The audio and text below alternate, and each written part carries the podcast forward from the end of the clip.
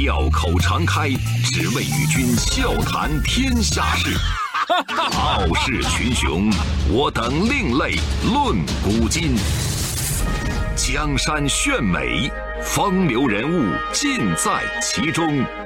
湖河西江，百川流水总向东。中央人民广播电台经济之声。高丽掌门笑傲江湖，重返江湖，独骑笑傲。笑傲江湖，我是高丽。今天是周五，又到了我们周末特写的时间了。前一段时间，微博热搜上突然出现了一个名字。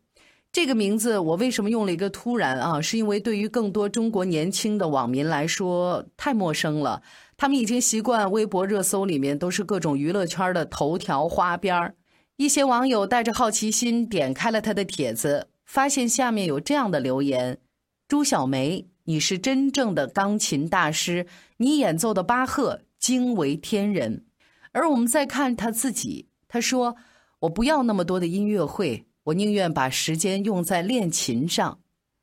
是的，这就是我们今天《笑傲江湖》的主人公。他不用手机，不上网，不接电话，从来不宣传自己。六十多岁还没有华丽的演出服，为了练琴，他去给别人做家务，历尽艰辛。这样的一位钢琴大师，很多人就说我怎么从来没听过。为了准备这期节目，我特意去查朱晓梅老师更多的资料。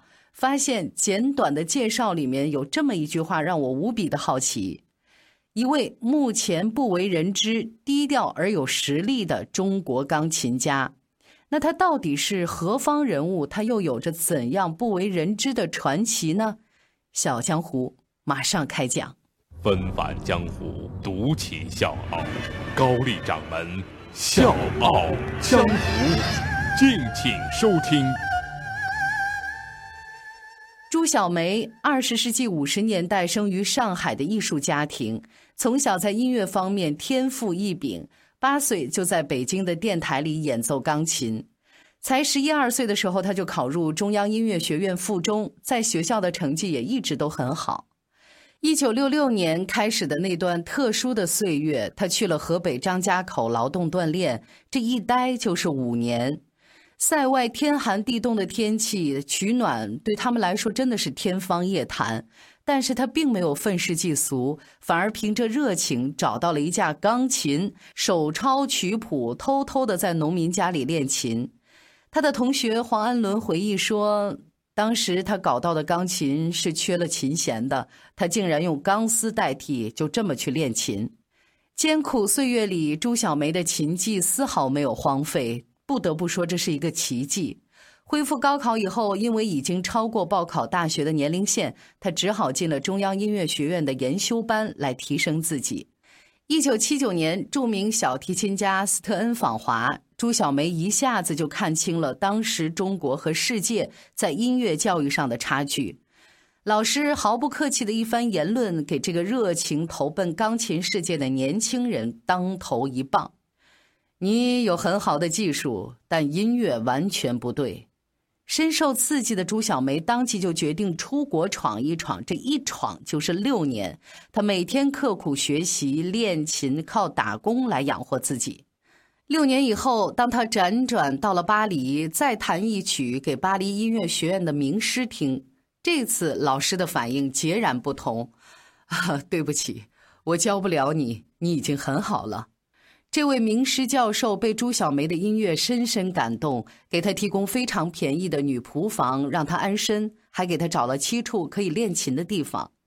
住所和钢琴解决了，几乎就解决了朱小梅需要的一切。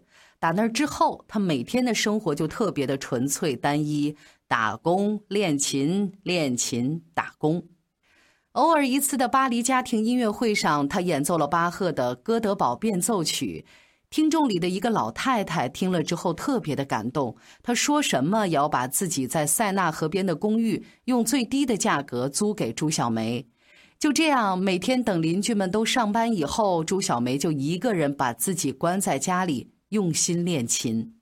她出门的次数都数得清的，可是谁能想到，为数不多的这样的出门碰到邻居，邻居居然问他：“呃，昨天你弹的是不是斯卡拉蒂的那个奏鸣曲？”朱小梅听了之后，马上不好意思的道歉：“呃，对不起，还是打扰到你们了。”邻居连连摆手说：“不不不不，我们不是这个意思，一点都没有打扰，我反而很享受你的演奏。”一九九四年，巴黎城市剧院邀请朱小梅开独奏会，这是她第一次在巴黎演奏。在巴黎，这对一个演奏巴赫的中国人来讲，这是超乎想象的。让朱小梅更意想不到的是，平日里偷听她演奏的邻居们，私底下买了六十多张票支持她的演奏。从第一场音乐会开始，朱小梅迅速火了，她甚至成了一种现象——朱小梅现象。这之后，场场都是观众爆满，各种荣誉和褒奖扑面而来。他的巴赫简单而纯净，就像孩子一样天真。朱女士《哥德堡变奏曲》的演奏可以与古尔德五九和五五年的录音媲美，我觉得它比其他任何的录音都更耐听。《费加罗报》是这么写的：“你一定要去听朱小梅演奏的《哥德堡变奏曲》，她演奏的就像作品里的一样。”纯净无邪，观点周刊上是这么评论的：他的演出是冷静和严谨的，这就是天才。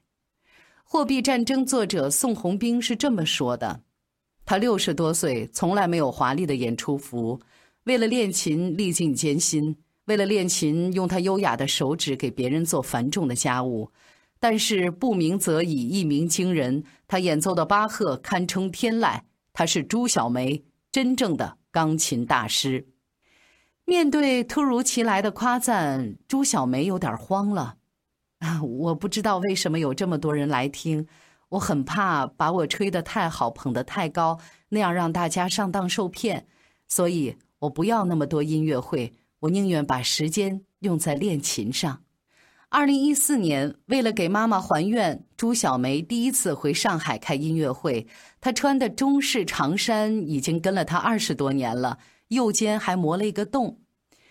别人看我觉得我像苦行僧，我却觉得我很快乐。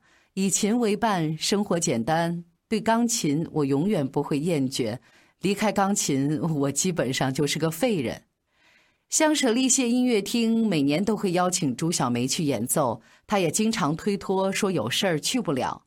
她是一个完美主义者，担心自己年龄大了弹得不够完美。